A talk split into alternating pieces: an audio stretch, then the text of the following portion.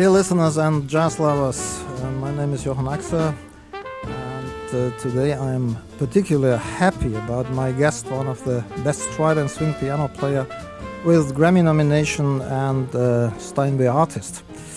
And also well known with her own show distributed by radio stations in USA, the uh, National Public Radio, uh, for example, an interview series she started uh, before the existence of any podcast 22 years ago. I welcome you very warmly, Judy Carmichael. I'm glad to be here. Dear Judy, um, regularly it's you who interviews people. Today we want to do it the other way around, and uh, regularly one of your first questions is what jazz record or project has most influenced and inspired your guest? I, I want to ask this question the same way, maybe with the addition of how uh, did you get into ragtime or swing or stride piano? And was there any influence by parents, friends, other guys, and people? What about that? I think the most important thing is having someone around who makes music, who introduces you to what fun it is and how great it is and how joyous it is. And my parents did that. There was always music in the house in terms of them playing. My dad sang. There was lots of, if there was a party, everybody was singing around the piano. And there was a lovely, doesn't matter if you're good just have fun with it, which I think is really important. So that would be the earliest. And then I was a fan of early musicals. So I listened to that, whatever they were. When I was a little kid, I loved Shirley Temple movies because they had, I didn't think they have great music. I realize now it was the music I was drawn to. And all those Fred Astaire movies, Eleanor Powell, all the early 30s and 40s. So that's what really got me going. So that drew me to this style of music.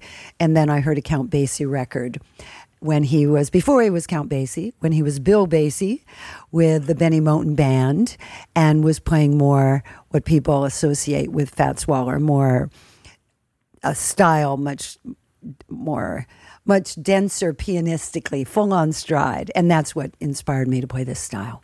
Oh, great. Uh, well, uh, well, I know or uh, I read about it um, that you played piano five times a week during during years at, at Disneyland. Yeah. Especially also to, to fund your, your interview series, as as I understood that, uh, in in jazz inspired.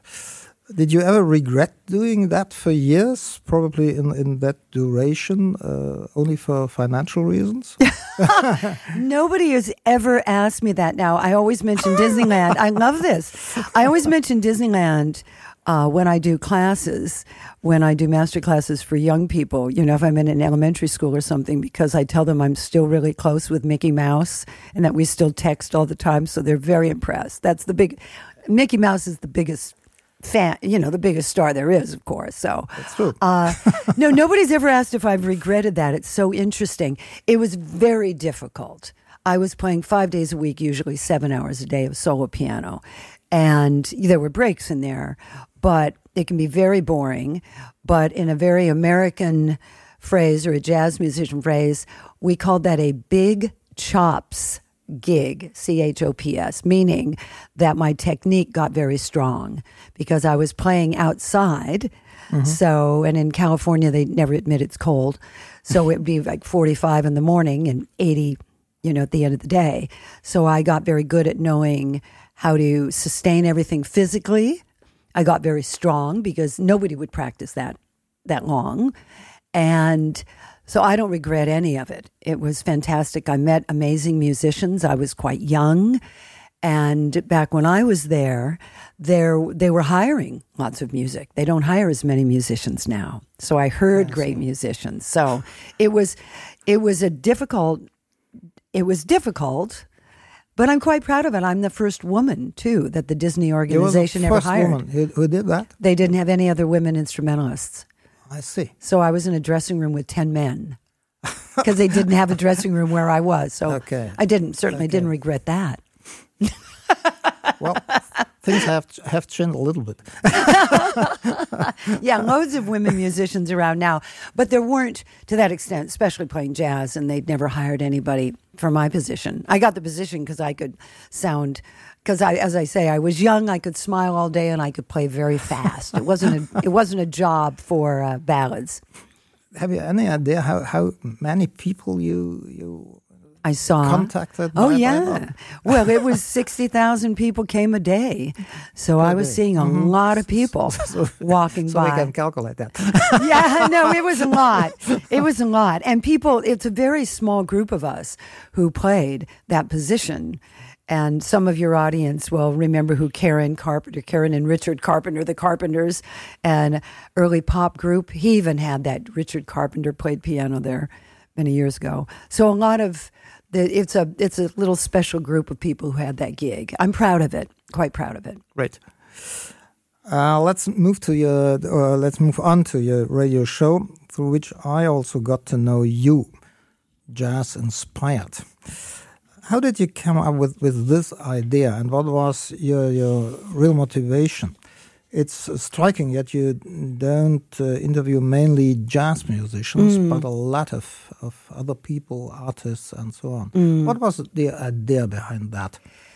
It was a couple of different things that it was one that so many people unfortunately hear one jazz example, one jazz musician, one jazz group, one jazz record, don't like it and think they hate jazz. I've heard that over and over, not realizing that jazz is this jazz is this broad, broad field with something for almost everybody in it.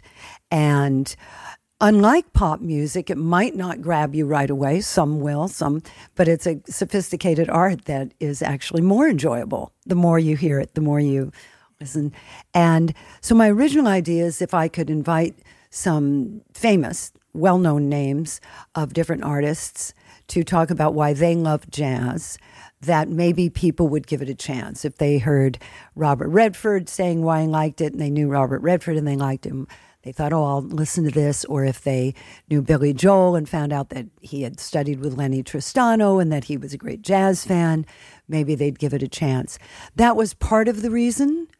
And I also wanted to, to gather these professionally creative people. To t- I knew what inspiring the conversations would be between the two of us, two artists having this conversation. And it also gave me a chance to feature people that I knew were great, but they're not household names, would never get an hour feature on National Public Radio. So that gave me a chance to do that. That was my thinking. Okay, great. So, so you reacted to the fact that uh, many people don't have, uh, well, let's say, direct access to jazz, uh, or at least react to the to the keyword jazz in a in a frightened or dismissive way. Yeah. Uh, from your point of view, how does that happen? Can it be changed, and how mm, do you have the impression that that you have success with with your engagement in, in, in this area? Hmm. I think that one of the big problems, obviously, is it isn't played on the radio. I can only speak to America. It isn't as accessible. So people discover these things usually through the radio. Mm-hmm. That used to be how it was. Or when jazz was the popular music, people had it at dances and things like that. That doesn't happen as much. So jazz is most often introduced to people by a jazz fan, whether it's a friend or it's a relative, and then they get hooked. So I think that certainly a club like yours that draws such a wide variety of ages, which is great. You know, I was here last night and people said that was the first time they'd ever heard jazz. And that really speaks to the fact that this is very accessible and they feel they can give it a try, which is nice.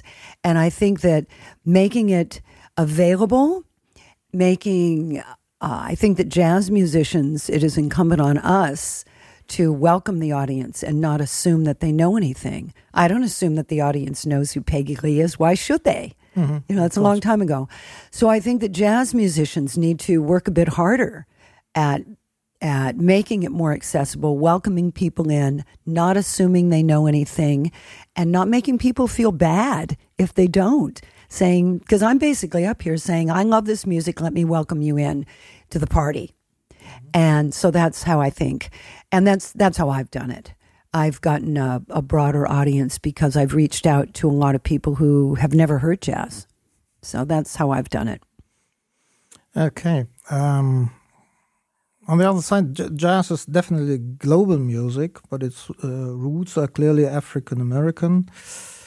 Uh, from your point of view, the American point of view, um, do the different jazz styles distance or even uh, uh, themselves from, from each other? Do you feel that uh, the European jazz in particular is now very independent and, and wants to be understood as uh, its own art uh, and, and art form? And is there any interest in the States towards the, the European or especially the German jazz scene? Mm. I think it's more inclusive of, I don't hear people talking about, and I can only expe- really speak to the American experience, right. but I think that it's just how someone plays. I think in early years it would be that they thought the Americans were better at it. Mm-hmm. And because we came up with it. And I don't think of it as just an African American experience. I think one of the great things about jazz, and I say this as an American, is that I think that it could only have been born in America. And I, the reason I say that is because America is such a mix of things. And we, we were, if you think about jazz, it really took European classical music, it took Broadway the book from Broadway of those tunes, which were mostly Jewish mm-hmm. writers. So you have that, you have the European instruments, you have the European classical basis of all of it. Then you have the African rhythms, the Cajun rhythms, and it all mixes together, which at its best is the American experience. And a jazz group, I think of as an epitome of that because America, as an American, you're brought up as it's all about your individual expression which is what it is in jazz, and then the collective cooperation to make the band work. We sometimes in America are a little bit more challenged with the collective cooperation, but we are all about that individual expression. So I think in the early days of jazz, they would say definitely you can tell the difference. The Americans are the ones with the sound, but that's I don't find that that way at all anymore. It's how does a person play? Okay. Do they play great? And that's really how they're looking. It doesn't matter where they're from. Okay, we we do have a series which we call New York Jazz. I, I only want to, to ask in this context: is is that really true to say? Okay, that's that's the middle of jazz in in the states, or is it New Orleans or, or whatever? Oh, we're going to go down that road. I love it. uh, New, York, New For Orleans. You, what's your well? you know, it's um, there's a great quote from one of our past mayors, Ed Koch. He said, "If you're one in a million, there's ten of you in New York." Mm-hmm. All right, and it's kind of true. The people that really want to be tested, and they come, myself included that you go to see because you can be the best in your town and you're not even in the top 30 in New York. Mm-hmm. And even the New Orleans people, if you think about the famous New Jon Batiste, Wynton Marsalis, they live in New York. And okay. so it's a different thing. And New Orleans is fabulous. It has a great history. Talk about a mix of all different things. Um, and they have a wonderful tradition of carrying on the tradition but it's pretty narrow in its focus on it being New Orleans music, to where in New York, New York it's not that way. And it's not about being American, it's about being a New Yorker. And that can mean you're from Germany, you're from Australia, yeah. but you're at that New York experience and you've put yourself out there. Okay. So we use the, the right title. well, coming back in, in, of course, in Germany and, and elsewhere, jazz is a niche. Um, your aim is to, to win listeners for, for jazz uh, through your interviews with interesting people. Well, I, I, think at King Georg we, we try a similar approach by focusing on straight ahead jazz, doing it in high quality and, and occasionally adding modern or, or contemporary jazz. What is, fr from your point of view, apparently so difficult even in the US, to get a broad audience interested in, in jazz, a really broad audience, not only the, the nerds. not only the nerds. I think accessibility. I think that it's like all great art, it isn't very often it isn't immediate. I always use the example we have a magazine called People Magazine, mm-hmm.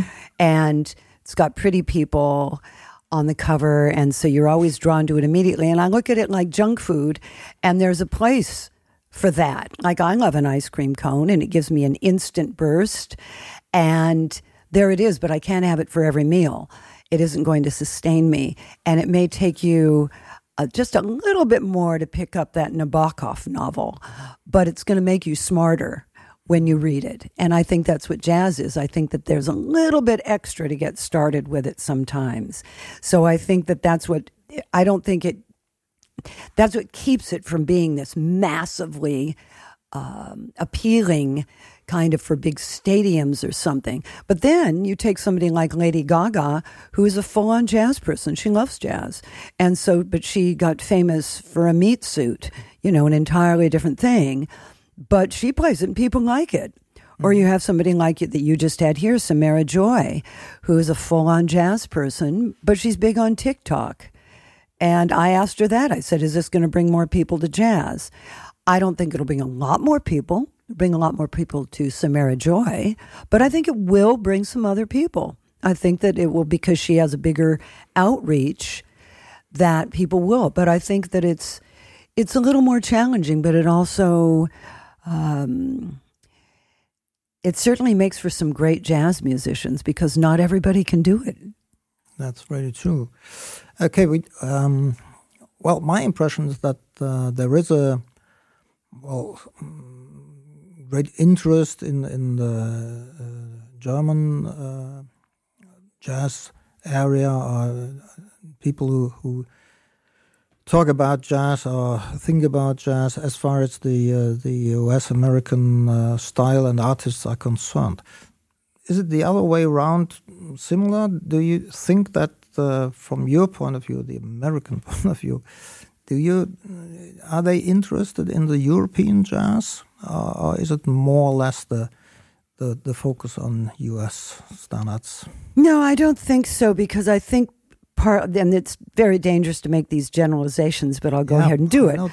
America is so huge that people can spend their entire lives in America and not feel that they need to go anywhere else because you could spend your whole life just exploring that spot.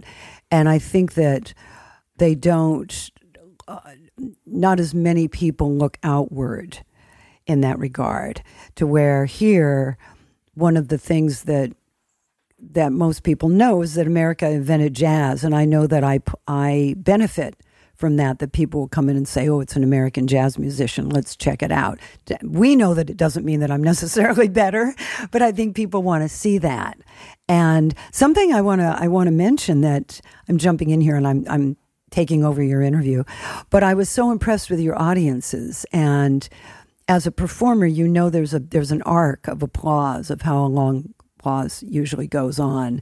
And after every single tune, the people kept applauding. And I felt that real engagement in the music. And it, it's wonderful. It's and absolutely fabulous to have them that enthusiastic.